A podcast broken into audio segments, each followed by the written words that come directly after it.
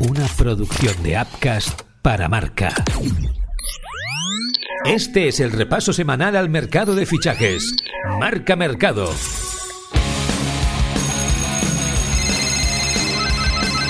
Marca Mercado con Joan Prats y Diego Picó. Hola, muy buenas, bienvenidos un día más a Marca Mercado. Bueno, pues esto se ha acabado ya. Tras dos meses de especulaciones, rumores, euros arriba y abajo, movimientos, palancas, avales y fair play, el mercado se cerró ayer y vamos a repasar y opinar sobre los últimos movimientos. Lo hacemos, como siempre, con el crack de Diego Pico. Muy buenas. Hola Joan, ¿qué tal? Día 2 de septiembre, por fin, se acabó el mercado de fichajes. Eso sí, hasta el día 7 no cierra la Liga Árabe, con lo que podemos tener alguna sorpresa. Pero aún así, anoche se cerraron decenas y decenas de operaciones. Vamos al lío, que hay mucho que contar. Pues venga, vamos a repasarlo una semana más. Arranca el último marca mercado del verano.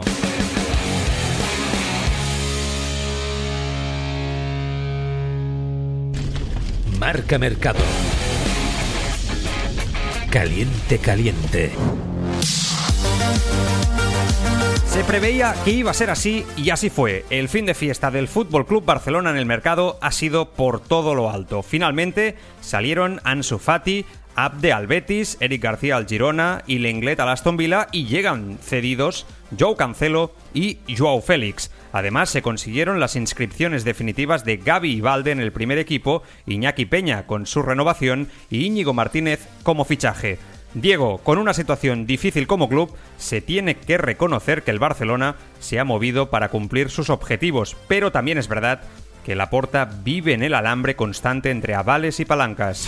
Como suele ser habitual, Joan, en estos últimos días de mercado y sobre todo en estos últimos años, Joan Laporta fue la gran estrella del último día de mercado, consiguió, con la ayuda inestimable de Jorge Méndez, su amigo y socio, un doblete de lujo para el Fútbol Club Barcelona, la doble J, la pareja de Jotas. Los portugueses, Joao Félix y Joao Cancelo, sin duda una de esas tacadas, una de esas eh, carambolas que hacen que el Fútbol Club Barcelona se convierta en uno de los candidatos a luchar este año sí por llegar a las últimas rondas de la Liga de Campeones. Joao Félix consiguió convencer al Atlético de Madrid y por fin jugar en el Barça, era su sueño.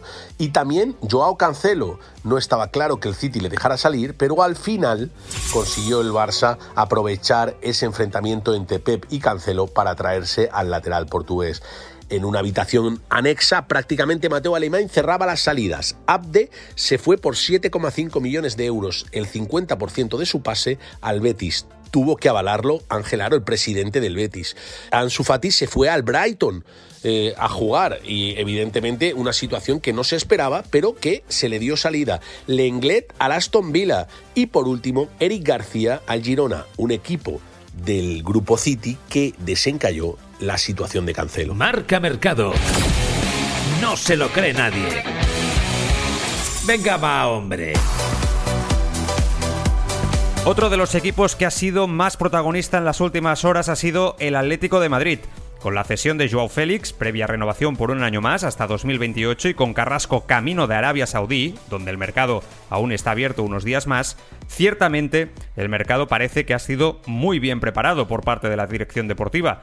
Recordemos que ya dio salida a Cuña, a Lodi, a Condovia, a Camello, a Mano Sánchez, a Reguilón, entre otros. ¿Es para estar contentos, Diego, o ha faltado alguna cosita? ¿Quizá falló Hoiberg? El Atlético de Madrid, otro que esperaba hasta el final, cerró el día con una alegría y dos tristezas. La alegría fue la de quitarse a Joao Félix de encima. Eh, el Cholo Simeone no lo quería ver ni en pintura y al final, como hemos dicho, consiguió marcharse al Fútbol Club Barcelona en una operación que yo creo que al final ganaron los tres, Atlético de Madrid, Barcelona y el propio Joao Félix. Sin embargo, tuvo dos tristezas. La primera es que Yannick Carrasco prácticamente seguro se va a ir al Al-Shabaab de Arabia Saudí. Van a pagar 19 millones de euros al Atlético de Madrid y al jugador 40 millones de euros en cuatro temporadas. Sin duda es difícil competir contra eso. No se ha cerrado la operación, pero como decíamos, el mercado saudí cierra el día 7 de septiembre, por tanto, tienen opciones para hacerlo durante estos días. Lo que no llegó es el refuerzo esperado para el medio centro. El Atlético de Madrid había tocado un montón de jugadores con el número 5 a la espalda y sin embargo al final Simeone va a tener que tirar con lo que tiene. Por tanto, eh, no es malo el mercado, pero no es de 10. Marca Mercado. Nos ha dejado flipados.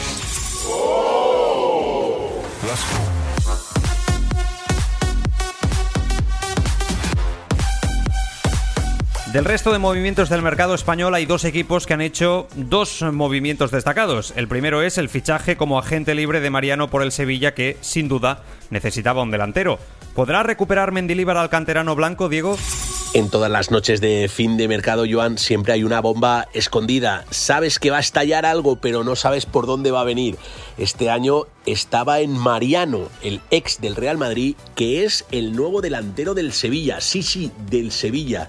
A las 12 menos un minuto se inscribió el jugador en la Liga de Fútbol Profesional y por tanto podrá jugar en el Sevilla. Estaba libre de contrato, había acabado, por tanto era jugador en paro. Podían haberlo fichado más adelante, pero el Sevilla al final decidió fichar y cerrar con Mariano. Es una situación complicada porque el Sevilla ha tenido un mercado rarito, rarito. Se fue Monchi, Víctor Horta cogió las riendas, pero no ha podido enderezar el mercado del Sevilla.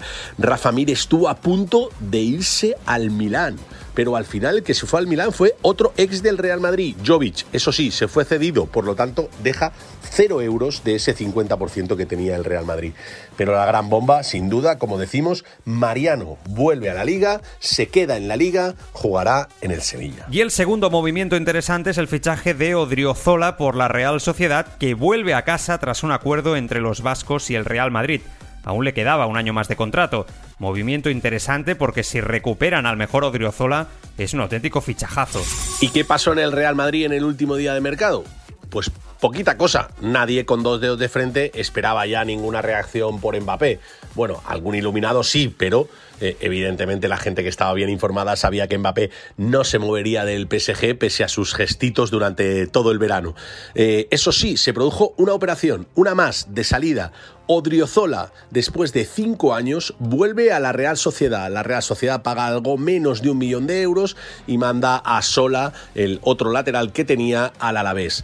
Bueno, buena, buena, buena operación del Real Madrid sacando a Odriozola, que prácticamente no ha jugado en los últimos años, y buena operación para la Real Sociedad que se refuerza de cara a una Liga de Campeones que le va a exigir muchísimo al Club Chirundín. Marca Mercado.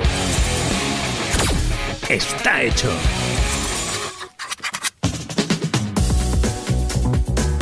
Y si tenemos que hablar de la sorpresa del final de mercado, esa que nadie vio venir y que siempre hay algún caso todos los años, seguramente debemos hablar del fichaje de la joven promesa inglesa Mason Greenwood por el Getafe, en un movimiento que, sin duda, es una auténtica bomba, Diego.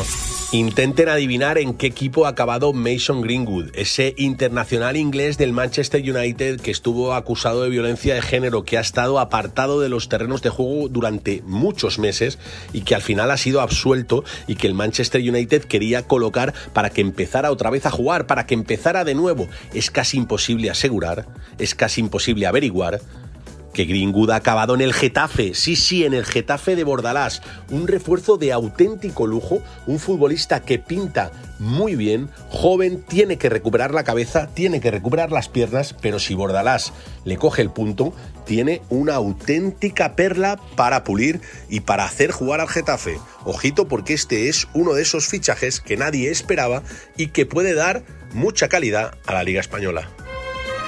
Upcast, que no te lo cuenten. Escúchalo. HAL 9000, Max Hydrom, Skynet, Kit. La inteligencia artificial ya no es ficción, está entre nosotros abriéndose camino hacia el futuro. Upcast presenta El cerebro de la máquina, un podcast con Alejandro Gómez y con mucha inteligencia artificial.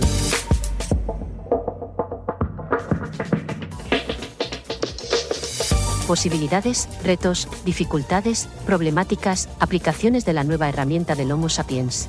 El cerebro de la máquina de Upcast en tu plataforma de podcasting.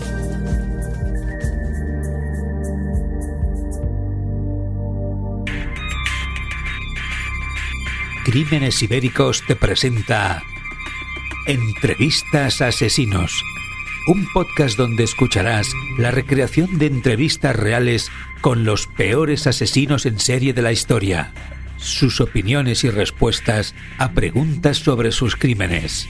Entrevistas Asesinos en Crímenes Ibéricos de Upcast.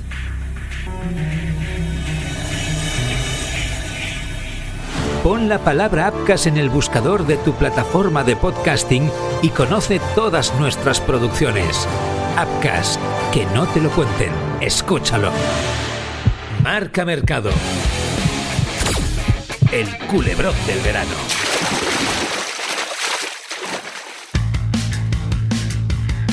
Llevamos semanas hablando del PSG y hasta hoy, último día de mercado, aún debemos resaltarlo como el gran protagonista internacional. Mbappé se ha quedado, está jugando ya de hecho y del Madrid nunca más se supo. Y finalmente, el gran deseado, Randall Colo Muani, llegó al campeón francés tras pagar 90 millones al Eintracht de Frankfurt. Arriba han fichado a Marco Asensio, Dembélé, Gonzalo Ramos, Muani, una vez más, la apuesta del PSG es enorme, Diego. El PSG ha hecho un mercado bestial, Joan, y da auténtico pánico, más aún con la llegada de Luis Enrique, un entrenador real, un entrenador de verdad que va a hacer jugar al equipo. Pero sobre todo hay un detalle significativo, ha conseguido mantener a Mbappé y aún así se ha gastado cerca de 300 millones de euros en fichajes de delanteros. Fichó a Gonzalo Ramos por 80, a Dembélé por 50, a Barcola por 45, a Kangin Lee por 23 y así sucesivamente. También a Asensio, este llegó gratis. Pero ojo, a última hora de ayer consiguió el fichaje de Colo Muani del Eintracht de Frankfurt. El Eintracht de Frankfurt se había negado, se cerró el mercado en Alemania y aún así el PSG volvió con 85 millones de euros más 15 en variables, prácticamente 100 millones que hicieron eh, ceder e hicieron mm, vender al Eintracht de Frankfurt. Por tanto, el PSG es el líder evidentemente del gasto en la liga francesa y uno de los que más ha gastado en, la liga, en las ligas europeas, 300 millones solo en ataque para Luis Enrique. Y todo eso sin vender a Mbappé. Dan auténtico miedo. Y hasta aquí el marca mercado de esta semana. Han sido ocho semanas intensas seguidas con todos vosotros. Ha sido un placer explicando, especulando y disfrutando del mercado futbolístico. Y ahora descansaremos un poquito, recuperaremos nuestro formato habitual de un podcast al mes y volveremos con el semanal en el mercado de invierno. Hasta entonces, sed felices.